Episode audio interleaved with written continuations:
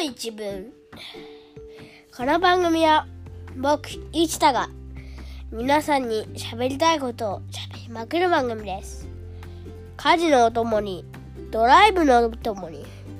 寝る前のお供にも聞いてもらえたら嬉しいです。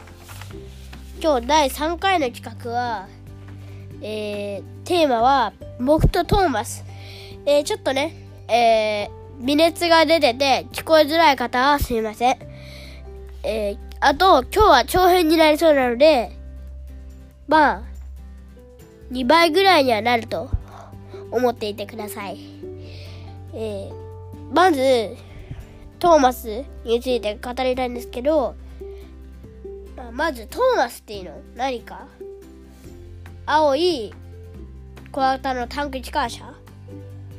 のすごく毎日のお話なんですけどまず0歳8ヶ月からハマっていて4歳ぐらいの頃はトーマス T シャツとかパンツとかがすごいなんか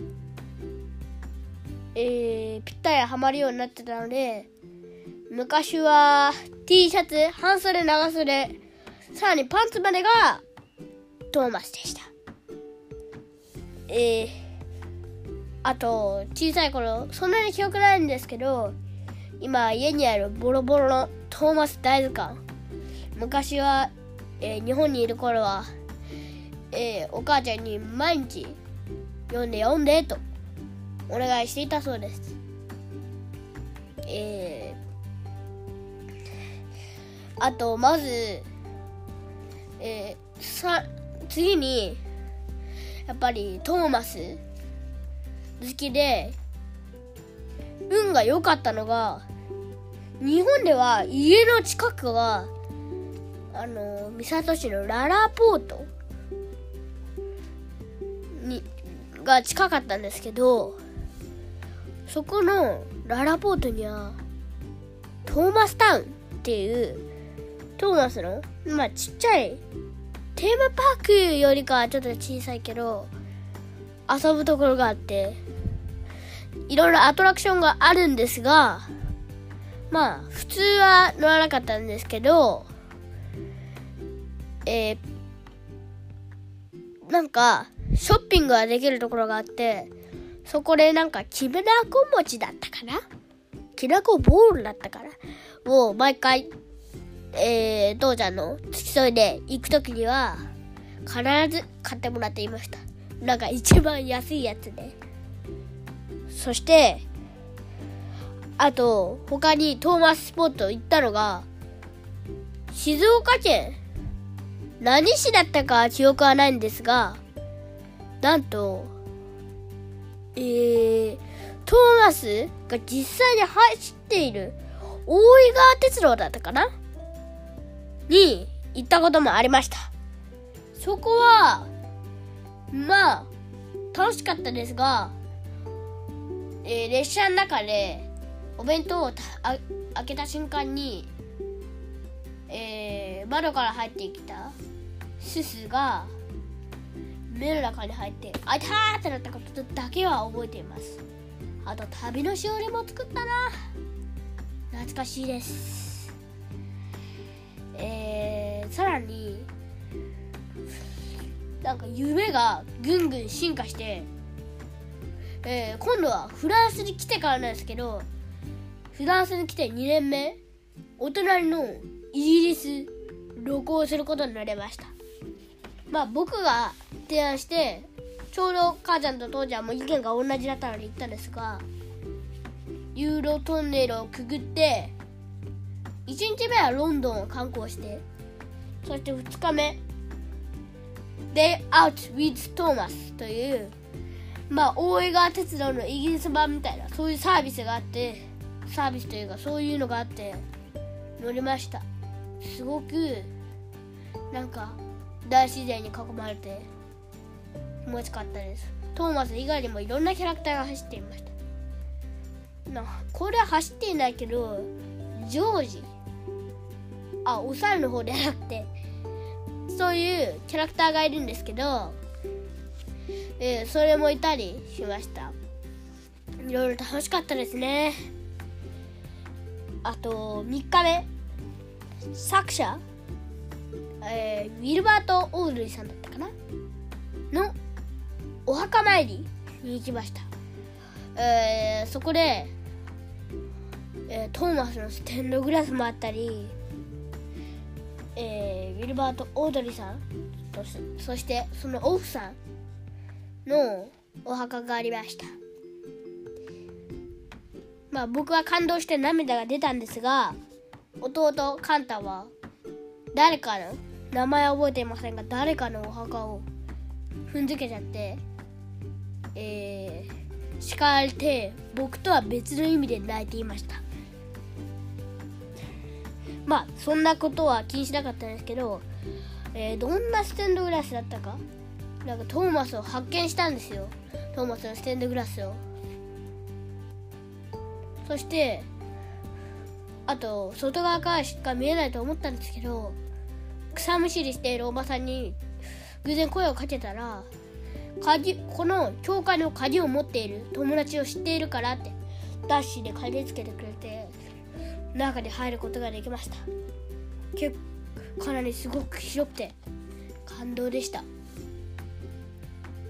えー、そして、え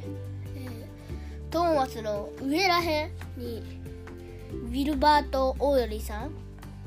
がその自分の子供たちに近い世のお話元は牧師さんだった。オルリーさんが子供たちのために作ったお話なんですがそのお話を読み聞かせているところ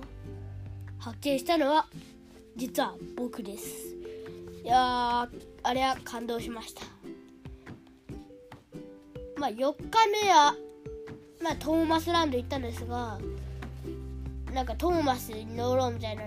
えー、本物？乗った後にあれ。あーなんかちょっと迫力はなくて。チーンって感じでした。なので他のなんかいたずら貨車？いたずら好きの貨車に乗るジェットコースターやさまざまな、え、アトラクションを楽しんで、うん、5日目。いやい、えー、夜は寝ました。5日目はえー、午前はストーンヘンジだったかな？を見てそして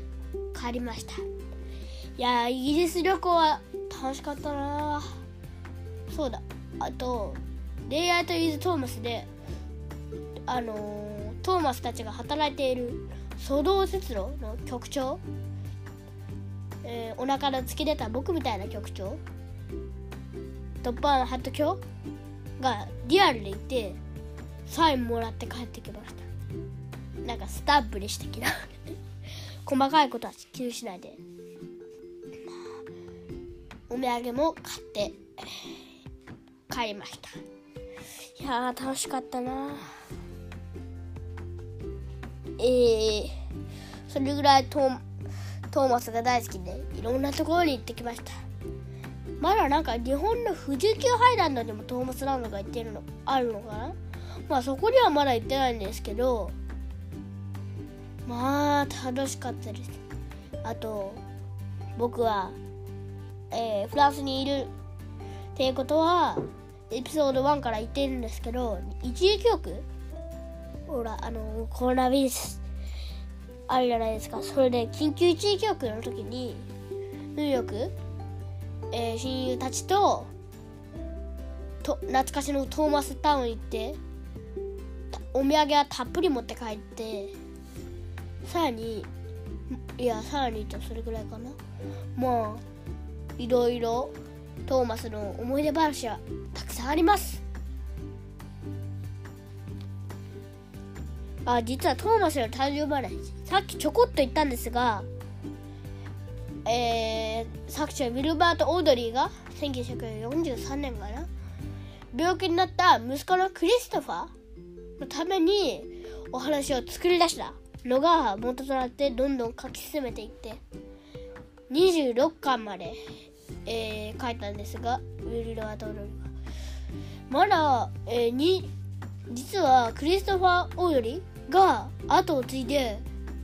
えー、27巻から42巻までを書いたそうです。そこはまだ日本語で出版されてないのかな？多分。でなんかそういうのもあるんだなと思いました。トーマスの誕生話はそれぐらいかな。あとフランスでトーマスはなかなか見かけないんですがえー、確かフランス語で H を発音してないのかな。だからトーマス・セザミ。セザミが、えー、トーマスフレンズが英語版、えー、トーマスと仲間たちという多分そうで合ってるのかな。そしてそういう感じ。で呼ぶようです。なかなかフランスでお隣がトーマスが生まれた国なのになぜかなかなか伝わってきてない。そうですね。まあちょっと海を経由しているか伝わりにくいのかな。いやだとしてもな。まあちょっと謎ですがそこはその謎はまだ謎のままです。こんなところでまあまあ話してるとキリがなくなるのでえー、そろそろ10分を過ぎたところなので終わりにしたいと思います。えー、今日は僕の話を聞いてくれて本当にありがとうございました。今日も明日も素敵な一日をお過ごしください。それでは、さよなら